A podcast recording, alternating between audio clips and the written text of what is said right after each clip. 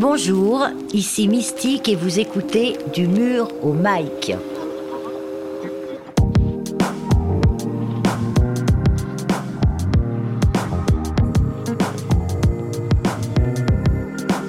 Si c'est une heure, une heure, alors là, là c'est autre chose. Bonjour, je m'appelle Catherine. Et moi, Adrien. Et vous écoutez du mur au mic.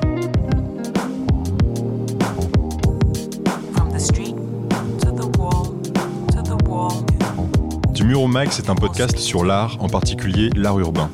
Vous savez, tous ces artistes qui font de la rue une galerie d'art à ciel ouvert, eh bien, notre objectif avec ce podcast, c'est de les faire connaître du grand public. Parce que si leurs œuvres sont souvent éphémères, certaines d'entre elles réussissent à rester gravées dans nos mémoires et faire réagir.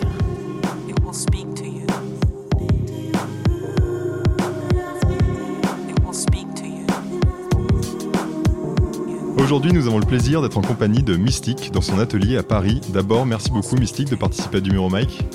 Ben, bienvenue dans l'atelier. Merci. Merci aussi à vous, très chers auditeurs, d'être avec nous, toujours plus nombreux pour ce huitième épisode. Si vous souhaitez voir les réalisations de Mystique et comprendre son univers, rendez-vous sur son compte Instagram Mystique officiel.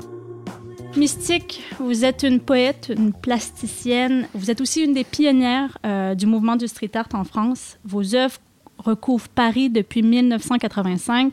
Votre méthode, elle est simple, elle est percutante. Vous utilisez des pochoirs de la femme fatale, si je peux me permettre, accompagnés d'un texte, un jeu de mots, un poème, qui souvent ont rapport à la condition de la femme. Avant de vous dédier là, vraiment au street art, vous avez fait de la danse, si je ne me trompe pas, du théâtre. Pourquoi avoir choisi le street art comme mode d'expression au final? Ben, parce que j'ai pas très bien réussi au théâtre. C'est légitime. Donc, euh, à un moment de ma vie, je me suis remis en question. Et puis, bah, comme je réussissais pas très bien au théâtre, j'étais plus souvent serveuse que comédienne. Euh, pour gagner ma vie, j'ai fait pas mal de décors de théâtre. Euh, j'ai travaillé aussi pas mal dans les imprimeries et tout ça.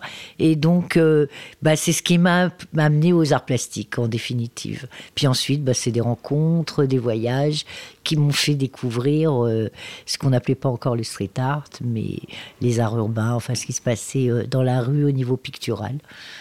Parce que justement, vous avez vécu aux États-Unis euh, au moment de l'émergence de la culture hip-hop. Euh, vous avez aussi vu Paris suivre un peu le mouvement un peu après. Quel artiste peut-être qui vous a influencé à vous dire, OK, let's go, je vais dans la rue, je vais euh, avec mon pochoir, je le fais, je l'essaye? Ben alors, comme vous disiez, s'il y avait plusieurs influences, comme je revenais des États-Unis, j'ai vu la naissance du hip-hop et puis euh, donc ce qu'on appelait les graves déjà, les tags. Enfin non, les tags, euh, ça se disait pas en France. Et puis donc en France, j'ai rencontré des étudiants des beaux-arts qui peignaient les murs. Il y avait les Ripoulins. Euh, eux, ils détournaient, alors ils détournaient des, des 4 mètres sur 3, des affiches publicitaires. Ils les traitaient dans, leur, dans l'atelier et puis ils allaient recouvrir les 4 mètres sur 3 publicitaires de leurs œuvres. Il y avait déjà Jérôme Ménager avec ses corps blancs. Donc voilà, en voyant tous ces gens, il y avait les VLP, Vive la peinture, qui repeignaient les palissades eux, à l'acrylique. Et ben voilà, ça m'a fait un petit déclic. Et comme je me cherchais beaucoup à ce moment-là, euh, j'ai dit bah je vais essayer. Ça me ça m'interpelle. En plus j'avais fait du théâtre de rue, donc tout ce qui est un peu activiste dans la rue, ça m'intéressait. Et puis bah je m'y suis collée, voilà. Et puis je me suis pris au jeu. Ça, vous dites que vous avez fait du théâtre de rue avant de vous mettre au street art. Justement, aujourd'hui, c'est important pour vous de proposer un art accessible au plus grand nombre, euh, directement dans la rue, ce qui vient un peu d'ailleurs à contre-pied euh, des, catégories d'offres culturelles classiques, si je puis dire, euh, qui consisterait à dire que c'est plutôt au public de se rendre dans la galerie, dans le musée ou au théâtre. Oui, ça c'est une démarche donc, que j'avais déjà dans les années 70 en faisant du théâtre de rue où d'ailleurs on était un peu des, pré- les troupes avec qui j'étais étaient aussi des précurseurs du théâtre de rue qui ensuite en- s'est développé et c'est devenu maintenant les arts vivants, il y a même des subventions. Moi quand j'ai commencé à l'époque ça n'existait pas. Ouais. Donc c'est bien aussi que disons que j'aime bien être au, au début des choses au commencement. C'est comme en amour, c'est les meilleurs moments. La lune de miel. voilà. Et donc, et puis c'est excitant. C'est vrai qu'aujourd'hui, je suis pas sûre que je prendrais l'option de peindre sur les murs, alors qu'il y en a des milliers. Mm, mm, mm. Voilà. J'essaierai même euh, de, de trouver euh, quelque chose d'inédit. Mais voilà, à l'époque, c'était une terre vierge, on va dire, surtout Paris. Il y avait, il y avait très très peu, il y avait des graffitis un peu politiques, obscènes, mais il n'y avait, pas de démarche artistique. Et donc, comme c'était nouveau, ça m'a intéressé. Quel est le process de création de, de- bon, peut-être pas de A à Z parce qu'il y a plusieurs étapes, mais quel est votre process euh, initial? Bah, D'abord, c'est de savoir si j'ai encore quelque chose à dire, de trouver ce que je vais dire. Donc, euh, ça passe d'abord par l'écriture. Et puis, en plus, euh, et après, l'élaboration du dessin, c'est plus simple puisque ça fait des années que je fais euh, des belles filles. Donc, euh, à part trouver des postures et, différents caractères de féminité, voilà, je me, je me pose plus la question comment je vais illustrer ce que je dis puisque c'est la femme qui porte ma parole. Pourquoi la femme? Parce que vous avez quand même eu des pochoirs aussi d'hommes, mais pourquoi la femme est prédominante Ouais, donc je fais un peu, hein, quand même, quelquefois il y a des hommes. Donc pour rire, je dis qu'ils n'ont pas le rôle principal. Mais parce que c'était une im- c'est très dur de- de- d'illustrer un propos ou que ce soit une citation, un aphorisme, une poésie, c'est voilà, c'était difficile de, de l'illustrer. Donc euh, le, au début, je me suis représentée comme si la parole venait de moi. Après, je me suis lassée de ce processus, prise de vue, de photos, tout ça. Ça m'a un peu. fatigué un peu. Et puis, effectivement, ça se tombait tôt dans l'autobiographie.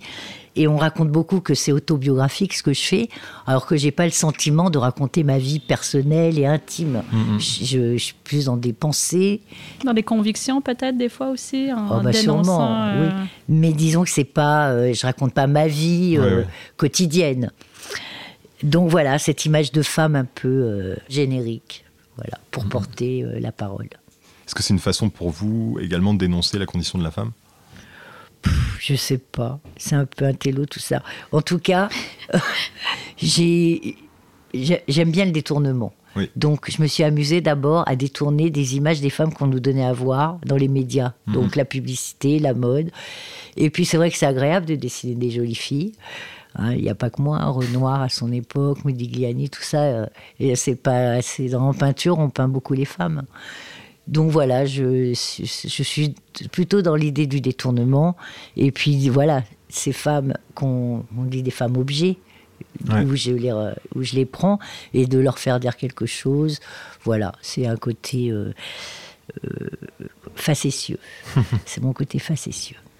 C'est vrai que chez les féministes, il y en a certaines qui sont très dérangées parce qu'elles mais elles trouvent mes femmes trop sexy, euh, jouant avec justement tous les canons euh, de la séduction. Mais moi, ça m'amuse de le faire, donc je continue, malgré les critiques. Et le lieu où vous allez le, le, le faire, est-ce que ça aussi, c'est réfléchi? Alors, réfléchis, je fais des repérages pour trouver les murs où je peux peindre, mais ils sont pas en fonction, par exemple, comme travaille Ernest Pignon Ernest, sur la mémoire du, du lieu où il se serait passé quelque chose, sur l'histoire, euh, ni du quartier. Euh, J'ai tendance à dire que c'est moi qui crée la mémoire du lieu à partir du moment où je l'ai fait à cet endroit-là. Donc, euh, je travaille, enfin, je cherche surtout des raisons plastiques. Il faut que le mur me plaise. Euh, c'est vrai que j'aime bien les endroits un peu intimistes aussi. C'est vrai que j'interviens très rarement sur les grandes avenues, les grands boulevards. J'aime bien qu'il y a. Voilà, je préfère les petites rues, les impasses. Et puis aussi, ma stratégie a changé parce que j'ai été condamnée en 99. Donc, euh, jusqu'en de 85 à 97, l'année où j'ai été arrêtée. Et euh, ben, pendant deux ans, d'ailleurs, j'ai interrompu parce que j'étais en procès, donc c'était difficile d'intervenir. Je savais pas à quelle sauce j'allais être mangée. Donc, à cette époque-là, ces premières parties euh, avant la- le, le procès, je faisais des promenades et je décidais de mes murs et je me souciais pas euh, des autorisations, ça plaît, ça plaît pas, je le faisais. Une fois que j'ai été condamnée, il a fallu que je change de stratégie, puisque j'aurais été, comme j'étais condamnée, je serais devenue récidiviste, donc euh, d'autres condamnations. Ça coûte très cher, j'ai pas du tout envie de prendre ce risque. Donc depuis donc l'an 2000, je demande des autorisations. Donc mes repérages sont un peu différents, parce qu'il y en a, il y a des murs qui me plaisent, mais j'ai pas les autorisations. Et les autorisations, en fait, les rez-de-chaussée des villes appartiennent quand même au commerce, aux commerçants. Donc la plupart du temps, je m'adresse aux commerçants. From the street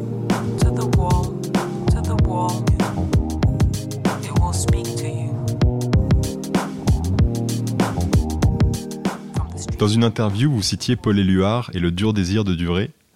Euh, laisser une marque justement dans cette ville, vous inscrire dans la mémoire de Paris qui vous est si chère, euh, de votre passage en y ajoutant de la poésie, c'est quelque chose qui vous tient particulièrement à cœur?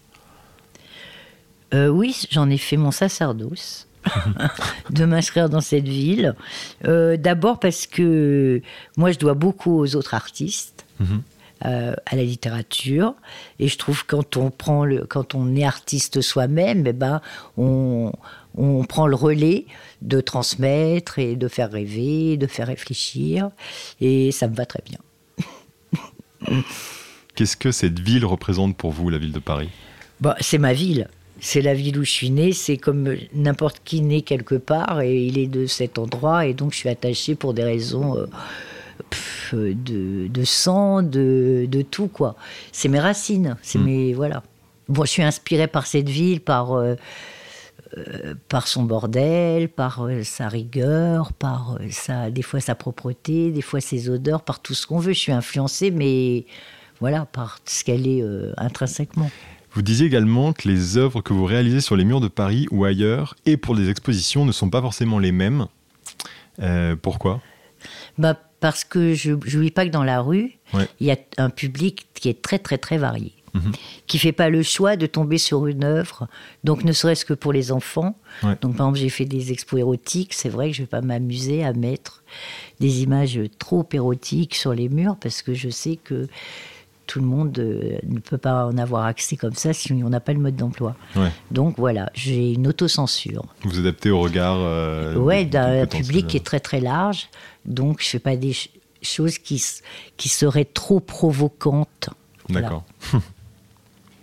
Votre nom d'artiste mystique, ça vient du journal de Mickey, c'est bien ça, la Ouais. sorcière du journal de Mickey? Ouais, dans le journal de Mickey, il y a une- un personnage qui s'appelle Mystique. Et pourquoi? C'est un côté diabolique que vous avez en vous, un côté... euh, Bah, c'est un, c'est un côté, les sorcières, on est souvent, quand on est des femmes, si on n'est pas tout à fait dans la ligne, traité de sorcière. Donc, euh, je trouvais ça sympa.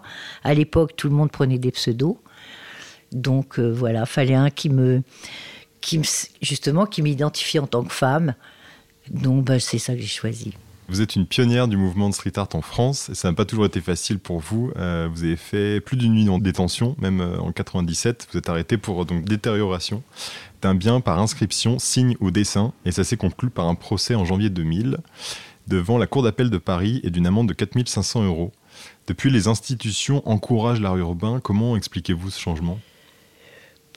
Il est, ben, les, les institutions, ben, ils ont mis longtemps à reconnaître qu'il y avait de l'art. Ouais. Voilà. Et on est pris au sérieux, en fait, euh, relativement tard, puisque c'est à partir de Banksy, hein. Ouais. Euh, donc 2005-2006, que enfin il y a eu une reconnaissance. Et il y a une reconnaissance euh, de cet art parce qu'il est devenu, il est rentré dans une économie.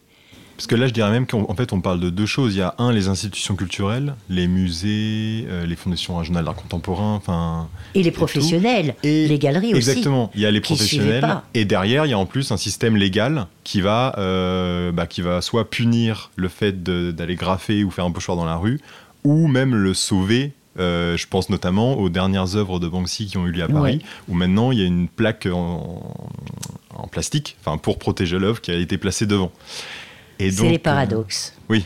Pour vous, euh, la- le street art n'a été considéré qu'à partir du jour où, économiquement parlant, ça devenait euh, quelque chose d'intéressant pour les galeristes et. euh, oui, absolument. Oui, c'est quand c'est devenu économiquement viable Ouais, ouais. que les gens l'ont pris en considération. Dès qu'ils ont senti qu'ils feraient de l'argent là, ça a été récupéré. Quand les œuvres d'un Banksy se vendent plusieurs millions en vente aux enchères, Ouais. euh, on peut considérer euh, mettre, et envisager de mettre une plaque en plexiglas Bah euh, devant oui, une œuvre pareille. Bah ouais. Ben justement, même vous, depuis les années euh, 2000, vous avez été euh, de plus en plus sollicité. Vous avez euh, bon, été dans les galeries très renommées, des marques de vêtements, des commandes publiques, des foires d'art contemporain. Euh, il y a La Poste que vous avez choisi aussi, euh, qui a choisi une de vos œuvres en 2011 pour des thèmes pour la Journée de la femme. Euh, le cinéaste Claude Chabrol qui vous demande de réaliser une affiche pour un de ses films. J'en passe, vous en avez fait plein dans votre carrière.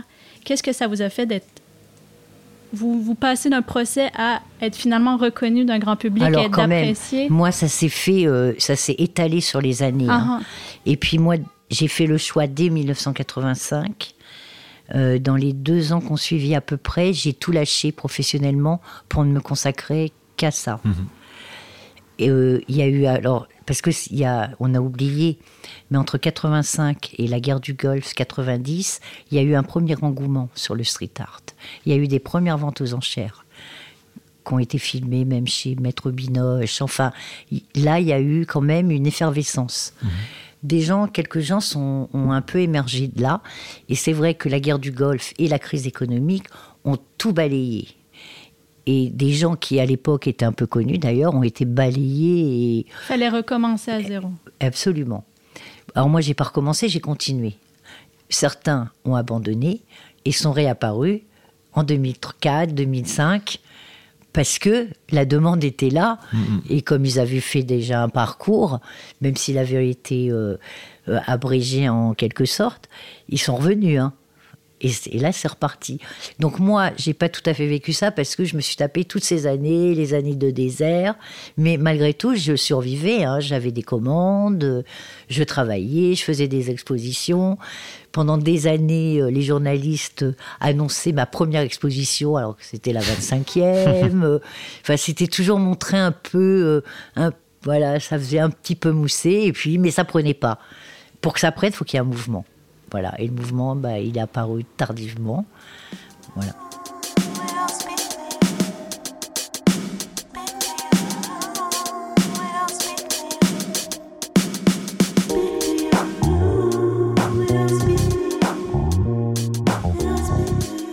Parliez tout à l'heure justement de ce nouveau modus operandi que vous avez dû euh, adopter à partir du moment où vous avez été condamné, qui était notamment de, donc, de demander aux commerçants, euh, même si vous avez et vous imposez cette carte blanche, comment réagissent-ils justement euh, la plupart du temps? Alors, il y a les. Gens, ils sont très timides. Pour rester poli. C'est-à-dire que même si ça leur plaît, souvent, ils osent pas. Ah ouais. Alors, ils vont évoquer leur concierge, le gardien, leur, leur client.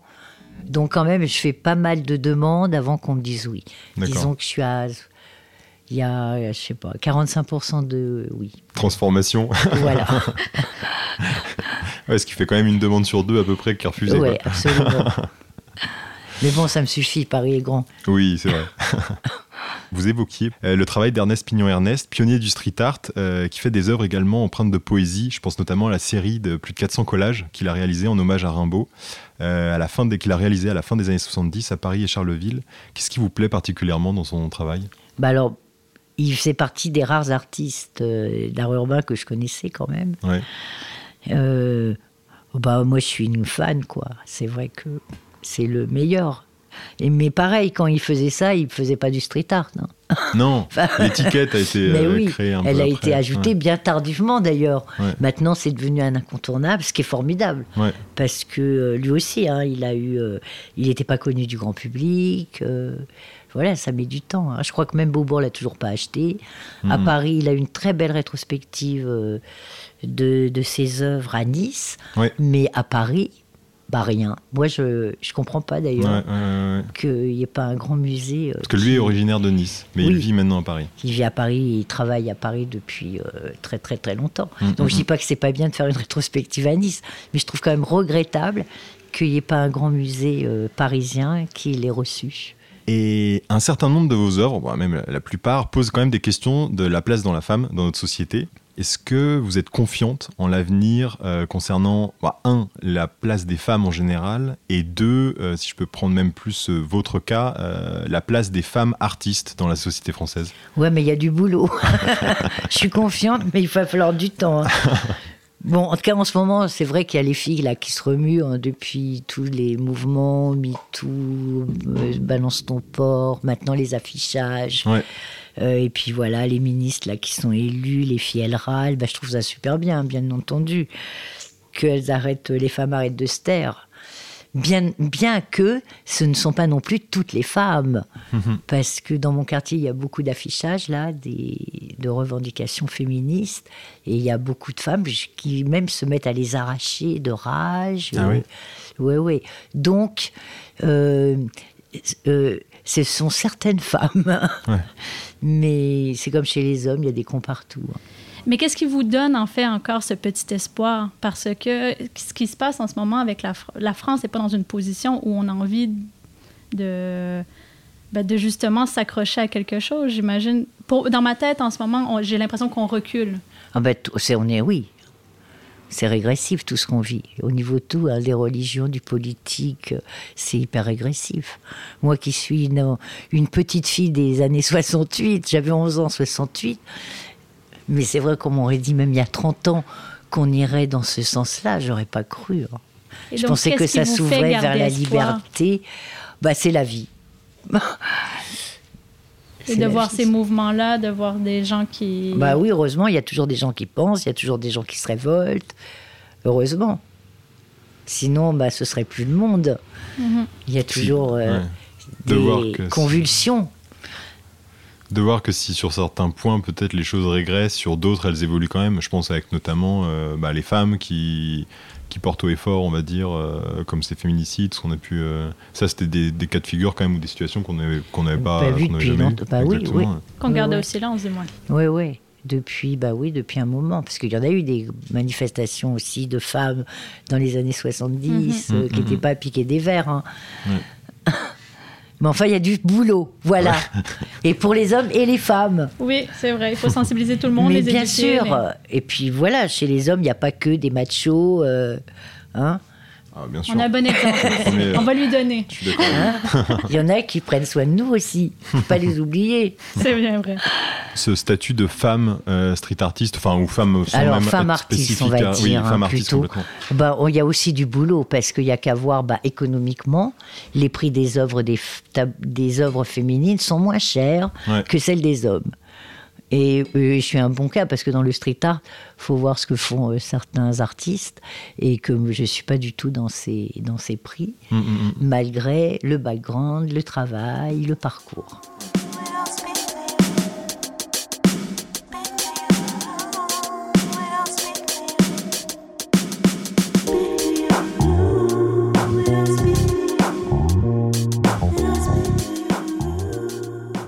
Les messages qui accompagnent les œuvres sont souvent empreints d'hum- d'humour. Est-ce que pour vous, c'est une façon de faire mieux passer le message ou je ne sais pas si on peut dire ça en France, mais euh, faire mieux avaler la pilule? Moi, c'est surtout une façon de m'amuser quand j'écris. OK. Déjà, c'est ça. C'est que déjà que j'écris pas beaucoup, mais j'essaie de m'amuser en écrivant et d'avoir de donner plusieurs sens. euh, voilà, je trouve. Surtout que dans la rue, il faut être bref. Il faut que le message y passe rapidement. Et puis, euh, donc, ça permet, en étant bref, d'avoir plusieurs sens, plusieurs niveaux de lecture. Voilà, c'est aussi pour moi amuser moi, amuser un peu les autres. Et puis que, voilà, je vais pas parler des passions tristes, mais disons que je suis plutôt pour des passions euh, exaltées, passionnées, et je trouve que le sourire et l'humour me va mieux que le désespoir et la noirceur. Dans les artistes qui, suivent, qui ont suivi le mouvement, on, bon, on en voit. euh, Bon, j'ai j'ai pris le vélo du 12e au 13e, j'ai vu plusieurs fresques euh, ici et là. C'est vrai qu'il n'y en a pas beaucoup tant que ça qui utilisent des messages aussi. Est-ce que ça, ça, ça vous plairait d'en voir plus sur les murs? Alors au tout début, quand j'ai commencé, euh, j'ai cru que ça ferait un mouvement et que des poètes, pas seulement euh, des dessinateurs, euh, s'exprimeraient. J'étais très très étonnée qu'il n'y ait pas eu plus de, enfin voilà, qu'il n'y ait pas eu plus de gens qui s'emparent de cette expression et, et se mettent à écrire sur les murs. Maintenant, je me suis habituée. Alors maintenant, il y en a quelques-unes. J'ai vu une fille, c'est super ce qu'elle fait, ça s'appelle Polissonne. Ou... Alors, c'est très discret par contre, mais c'est très drôle. Donc voilà, des- il y a des petites apparitions. Sur des jeux de mots. Avec des jeux de mots, elle aussi. reprend des chansons euh, qu'elle détourne, des petites phrases. Très sympa. On a eu l'artiste Madame aussi qui utilise beaucoup Oui. euh, en Dans les C'est aussi- collages. Exactement. Dans les ouais, collages, ouais, elle utilise dans- toujours une petite Ouais. phrase aussi. euh. Et en termes d'évolution de style, vous évoquiez le fait que initialement, à vos débuts, vous étiez dans un travail plus autobiographique et qu'assez rapidement, vous étiez passé sur euh, des, Oui, sur l'image. Exactement, en termes d'image. Euh, Est-ce qu'il y a eu d'autres euh, faits marquants qui vous ont, qui ont marqué un peu l'évolution de votre style dans le temps depuis vos débuts? Juste, j'espère que je dessine un peu mieux qu'au début. Parce que des fois, je revois les têtes que je leur faisais à mes filles, là. Et C'est pas toujours réussi. Mais bon, moi, j'ai vraiment fait mes apprentissages euh, euh, directs dans la rue, de- aux yeux de tous, quoi. ouais, ouais. Et dites-moi, le rouge et le noir sont vos couleurs de prédilection. Pourquoi avoir choisi ces deux couleurs? D'abord parce que c'est dans la rue, c'est ce qui se voit le mieux. Vous mettez un jaune ou un vert, ça n'a pas le même impact. Bon, après, symboliquement, il y a tout ce que veut dire le rouge, le noir, donc ça m'allait bien aussi. Par contre, alors à l'atelier, là, vous tombez mal, puisque je suis sur une série blanche, rouge et noir. Mais voilà, je fais des choses en couleur. euh, voilà. Sur les autres supports, euh, je fais pas mal de couleurs. Mais dans la rue, c'est très signalétique quand même. Voilà. Dans une interview, vous disiez avoir été influencé par les surréalistes. Y a-t-il un poète en particulier qui vous a marqué? Ah bah, tous les surréalistes. Sans exception. Non, sans exception. Tous les Non, alors très petite, toute petite, celui qui m'a vraiment. Alors aujourd'hui, je- c'est peut-être un peu naïf, mais c'est vrai que dès 8 ans, j'ai lu Prévert Mm, et ça m'a euh, complètement ah bah, amené aux autres. D'accord. Donc voilà, le premier, le, qui a tout fédéré, c'était Prévert. Mais après, euh, je suis sensible. à- franchement, je trouve que c'est un. Pour moi, dans le XXe siècle, c'est un mouvement qui a, qui a vraiment ouvert euh, beaucoup de choses, les surréalistes. Mm. André Breton disait euh, L'amour, la poésie, c'est par ce seul ressort que la pensée humaine parviendra à reprendre le large. Est-ce que c'est ce qui vous guide quand vous réalisez une œuvre, de faire prendre le large aux personnes qui, qui voient vos œuvres? Enfin oui, je suis un peu d'accord. Je pense que la poésie, c'est un médicament. Ouais. Voilà, qu'on devrait en, En consommer le plus en souvent. consommer. Quotidiennement, du moins. Absolument. Il faudrait des ordonnances de poésie. From the street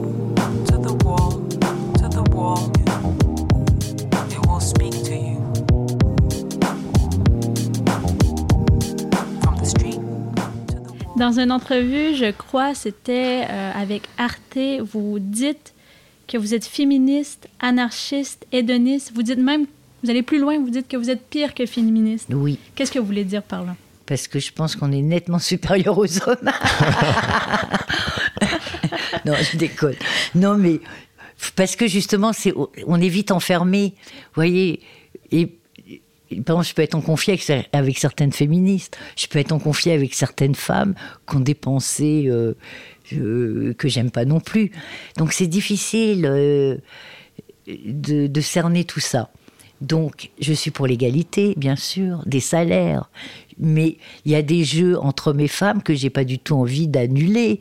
Ou, enfin, donc c'est compliqué. Et comme je suis pas une théoricienne, ce genre de choses vaut mieux en parler avec des femmes philosophes ou des, des intellectuels. Moi, je suis plus, enfin voilà, je j'ai pas un travail euh, intellectuel là-dessus. C'est plus spontané.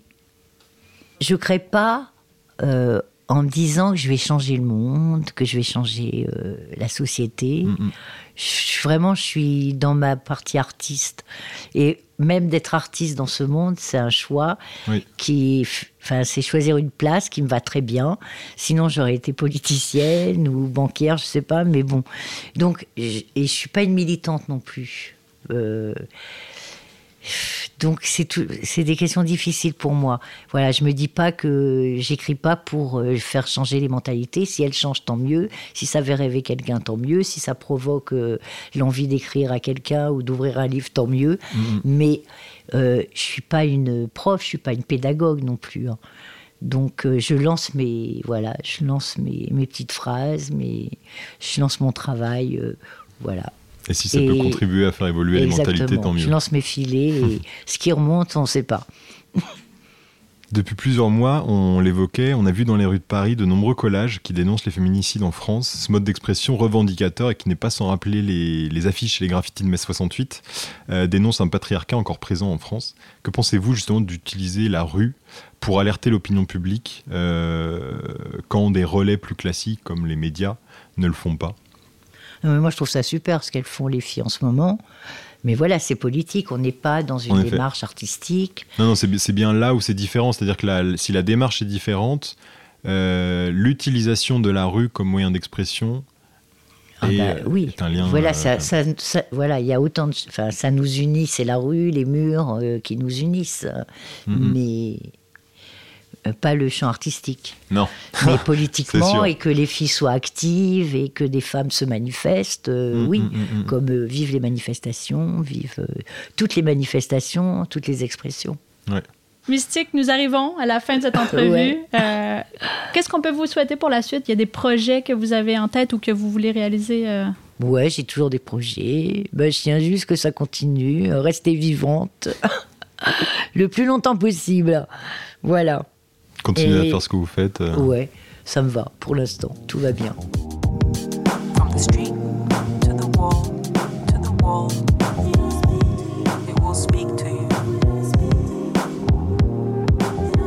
Mystique, merci beaucoup pour le temps que vous nous avez accordé. Bah, de rien. Merci aussi à vous, chers auditeurs, d'avoir écouté du mur au mic. N'hésitez pas à nous laisser vos commentaires et à liker notre page si vous avez aimé. Vous pourrez retrouver le travail de Mystique sur son compte Instagram, mystique officiel, ou sur son site web mysticinparis.com. Vous pourrez retrouver toutes nos actualités sur notre compte Instagram du Mur au Mic. Et pour vous, on vous donne rendez-vous très bientôt pour un nouvel épisode.